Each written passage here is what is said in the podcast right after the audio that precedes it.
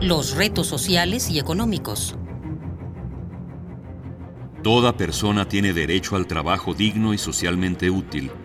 Al efecto, se promoverán la creación de empleos y la organización social para el trabajo conforme a la ley. La Constitución de 1917 se fundamentó en el ideal de un Estado garante de las libertades individuales y los derechos sociales.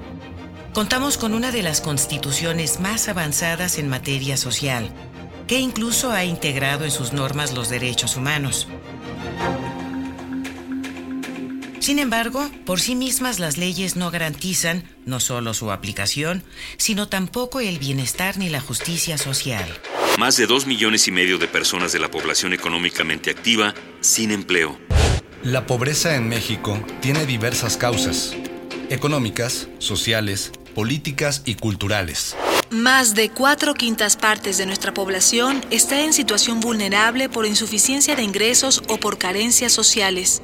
Es un fenómeno mucho más complejo que la simple carencia de ingresos suficientes para adquirir bienes y servicios. Actualmente, se han incorporado nuevas variables a la medición de la pobreza, tales como las carencias en el acceso a la salud, a la educación, a la seguridad social, a la calidad y servicios básicos de la vivienda, la alimentación y al grado de cohesión social, es decir, al conjunto de bienes y servicios que de acuerdo con nuestra constitución política deberían ser accesibles para todos los mexicanos.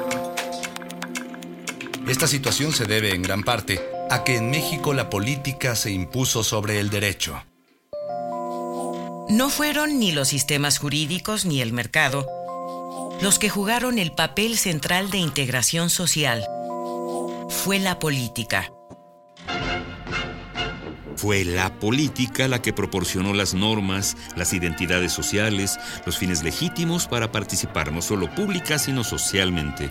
Se creó un proceso metalegal de integración social que en la misma medida en que incluía, excluía. Basado en la subordinación, no se trataba de un reconocimiento, de un derecho, sino de una concesión, en donde el arbitrio y la voluntad eran la lógica política. Por eso es posible entender las concesiones que se otorgaron a grupos de poder a cambio de sus lealtades y servicios políticos. El viejo régimen político no resolvió ni la desigualdad social ni la exclusión, por el contrario, la radicalizó, produciendo contrastes tan evidentes como tener un pequeño grupo de multimillonarios y al mismo tiempo a la mitad de la población sumida en la pobreza. El Estado se convirtió en un sistema eficiente de control político, fundado en la jerarquía y la exclusión. A partir de los años 80, el pacto político que sostenía al estado de bienestar se desplomó. Entonces, las políticas compensatorias fueron sustituidas por políticas de reconocimiento. Una política de respeto a la diferencia sustituyó a la política de compensación de minorías y excluidos. Reconocimiento y respeto a las preferencias sexuales, a las diferencias culturales y de género.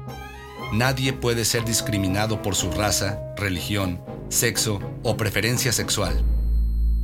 Pero el contexto concreto social y cultural en que se producen las dinámicas de exclusión, inclusión, está intacto.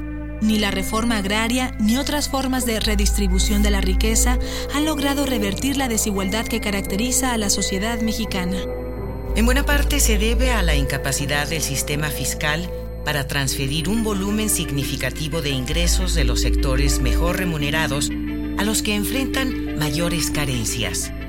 A pesar de las instituciones con las que cuenta el Estado mexicano, la fragilidad fiscal ha sido una constante. Nuestro país debe recaudar más y lograr que la política fiscal contribuya de manera efectiva a la redistribución del ingreso. Hasta ahora, las propuestas de reforma fiscal se han basado principalmente en extender el impuesto al valor agregado y la creación de impuestos especiales. Se requiere incrementar en los próximos años por lo menos un 3% del Producto Interno Bruto vía recaudación fiscal. Se requiere, por tanto, una reforma que incluya nuevos gravámenes y la eliminación de exenciones y privilegios, así como enfocar mejor los estímulos fiscales, que han mostrado un efecto limitado para promover la inversión y el crecimiento.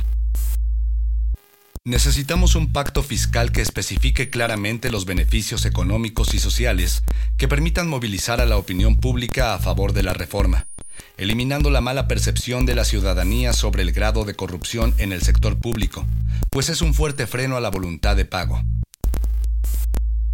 Una reforma que legitime su aplicación contribuyendo al bienestar social de manera sostenida y transparente el uso adecuado de los recursos.